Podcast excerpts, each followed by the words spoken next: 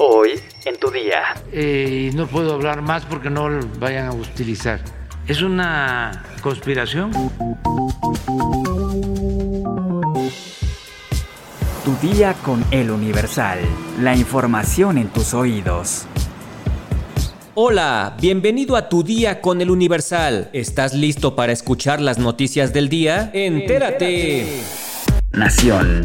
El presidente Andrés Manuel López Obrador mencionó que hay una conspiración en la construcción del tren Maya y evitó ahondar en cómo se decidió declarar la obra como de seguridad nacional mucha filtración de información. Sabían de que se iba a tomar un acuerdo la vez anterior y media hora antes presentan recursos de amparo. Media hora antes de que se hiciera valer el acuerdo, interpusieron. Es una conspiración.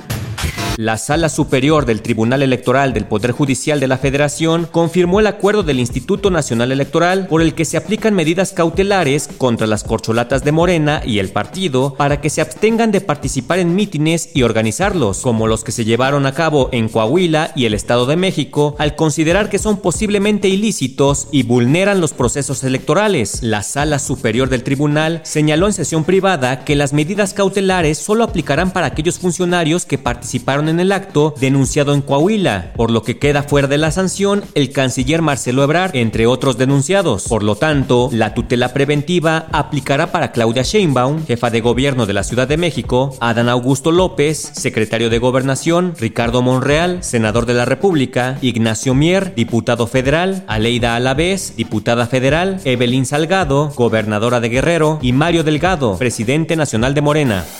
Metrópoli.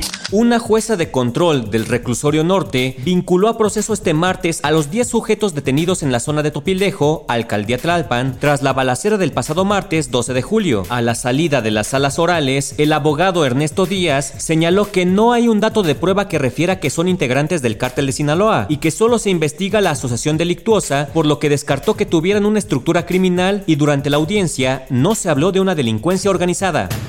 A pesar de encontrarse en prisión preventiva en el reclusorio norte por el presunto feminicidio de su esposa, Irma Lidia, Jesús N. sigue gozando de algunos privilegios como comida de restaurantes, medicamentos, telefonía y televisión. El periodista Mario Maldonado reveló estos privilegios en su más reciente columna, Historias de Negocios. En el texto señala que el exgobernador Javier Duarte, el abogado Juan Collado, el empresario Alonso Ancira, el exdirector de Pemex, Emilio Lozoya, el ex senador Jorge Luis Lavalle y el más reciente inquilino del reclusorio norte, Jesús N., tienen acceso a comida de restaurantes, medicamentos, telefonía y televisión.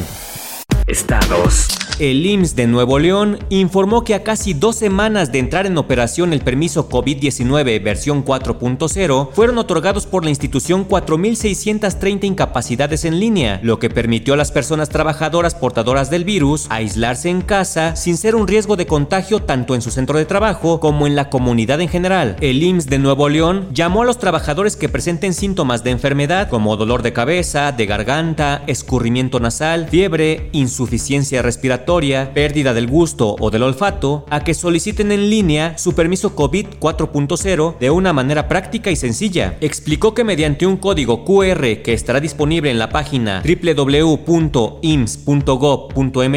los trabajadores podrán ingresar sus datos y recibir por correo la confirmación de su permiso. Detalló que solicitar sus incapacidades vía electrónica permite al trabajador ausentarse justificadamente de manera temporal por cinco días, con el pago del 60% de su sueldo sin tener que salir de casa para buscar una consulta médica.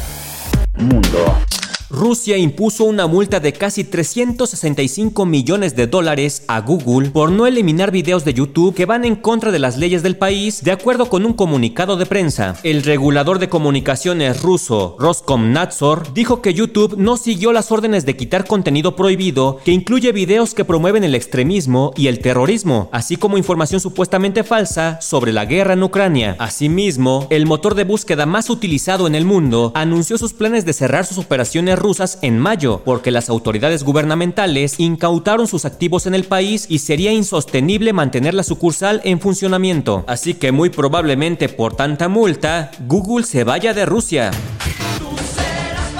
Las altas temperaturas batieron este martes todos los récords históricos en el Reino Unido, que superó por primera vez los 40 grados en el marco de la ola de calor que azota Europa Occidental y provocó incendios forestales que arrasan la península ibérica. El récord anterior en el Reino Unido era de 38.7 grados, registrados el 25 de julio de 2019 en Cambridge. 40 grados.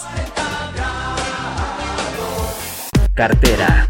La batalla judicial entre Elon Musk y Twitter se abrió este martes, una semana después de que la red social iniciara una querella contra el fundador de Tesla para tratar de obligarlo a que cumpla su palabra de comprar la empresa. La plataforma pide a un tribunal especializado en derecho empresarial en el estado de Delaware que obligue al multimillonario a honrar su promesa de comprar Twitter por 44 mil millones de dólares, luego de que Musk abandonara el acuerdo que incluía una cláusula de rescisión. La de este martes fue fue una audiencia preliminar dentro de una batalla legal sin precedentes entre el hombre más rico del mundo y la popular red social, y la única finalidad es que el magnate cumpla su palabra y compre la empresa. Juicios y demandas por todos lados.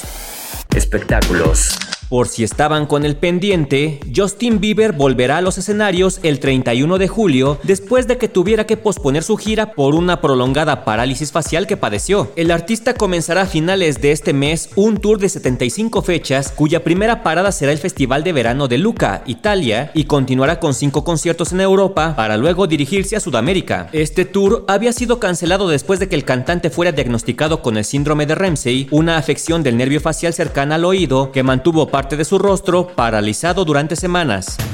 El amparo que el actor Héctor Parra había solicitado hace un año ante las autoridades para defenderse por el delito de abuso sexual del que fue acusado por su hija Alexa Parra fue rechazado este martes 19 de julio por un juez. Así se dio a conocer en un comunicado de prensa que compartió tanto la defensa de Alexa como su mamá, la actriz Ginny Hoffman. Ahora se le acusa al actor de haber falsificado una firma en una demanda de amparo, por lo que ahora se espera que el Tribunal Superior de Justicia de la Ciudad de México fije una fecha para comenzar un juicio contra el actor por falsificación de documentos. Ante esta situación, la hija mayor de Héctor, quien ha defendido públicamente a su papá desde que fue detenido en junio de 2021, indicó en sus redes sociales que le parece ilógico que su padre ahora sea acusado de falsificar su propia firma en su propio amparo y pidió al despacho Ramírez Penilla Cuadra, Rubio Abogados, que cumplan su palabra de no litigar ante medios de comunicación como ellos mismos lo solicitaron en el pasado a la defensa del actor. Pues como que sí está medio raro eso de que falsifiques tu propia firma.